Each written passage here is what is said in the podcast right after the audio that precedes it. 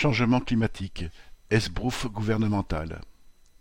Samedi 27 août, la première ministre Elisabeth Borne annonçait la création d'un « fonds vert » de 1,5 milliard d'euros à disposition des collectivités locales pour aider celles-ci dans leurs actions pour combattre le changement climatique. Il faut un certain culot pour annoncer fin août le contraire des directives de Macron et du gouvernement. Ceux-ci ont exigé au printemps des économies et donc une baisse des dotations aux collectivités locales de 10 milliards d'euros.